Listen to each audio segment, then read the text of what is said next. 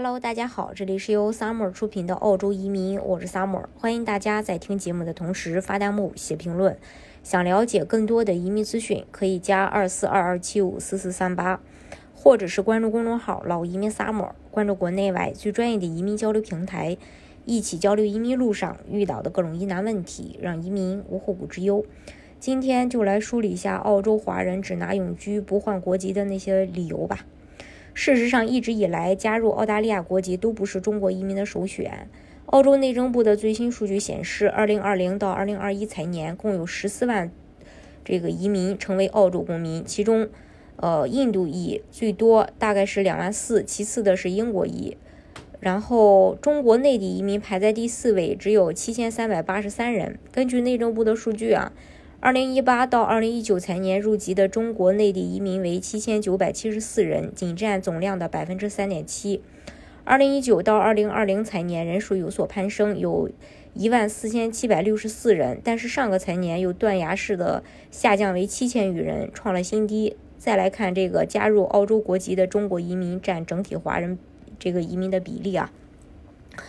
从二零零七年到二零一七年十年期间，中国内地移民的入籍比例平均在百分之三十左右。二零一六到二零一七年更是降到了历史最低水平，只有百分之二十二点二。可见，相当部分即便已在澳洲生根落地的中国移民，仍会给自己留两手准备，只拿永居不入籍。由于中国不承认双重国籍，入澳洲国籍意味着要放弃中国国籍，因此，相较其他国家的移民，中国移民在面对是否加入国籍的时候，会更加的纠结和两难。因为一旦加入澳洲国籍，回中国就得要办呃这个签证，在中国停留的时间也有限，尤其是那些还有父母在中国需要赡养的华人移民，这个时候环游世界就只是一个美好的空中楼阁，能自由进出中澳两国才是。呃，现实的便利，又有人说，即便入了澳籍，也可以给父母办办办理这个移民啊，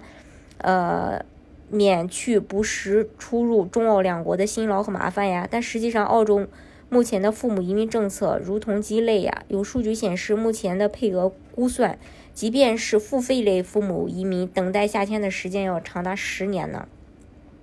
将父母接到身边去养老，谈何容易呢？还有人说。办理中国签证也不是什么难事儿，提前几周申请，交点签证申请费。这个话是在疫情前确实不假，但是疫情爆发以后，一切都变了。但永居就不一样，想要回中国探亲还是可以自由出入的，大不了就是机票贵，隔离时间长。因此呢，从实用的角度考虑的话，大部分华人移民和中国还有着千丝万缕不断的一个联系。大家如果想具体了解澳洲的移民政策的话，可以加二四二二七五四四三八，或者是关注公众号“老移民 summer”，关注国内外最专业的移民交流平台，一起交流移民路上遇到的各种疑难问题，啊移民无后顾之忧。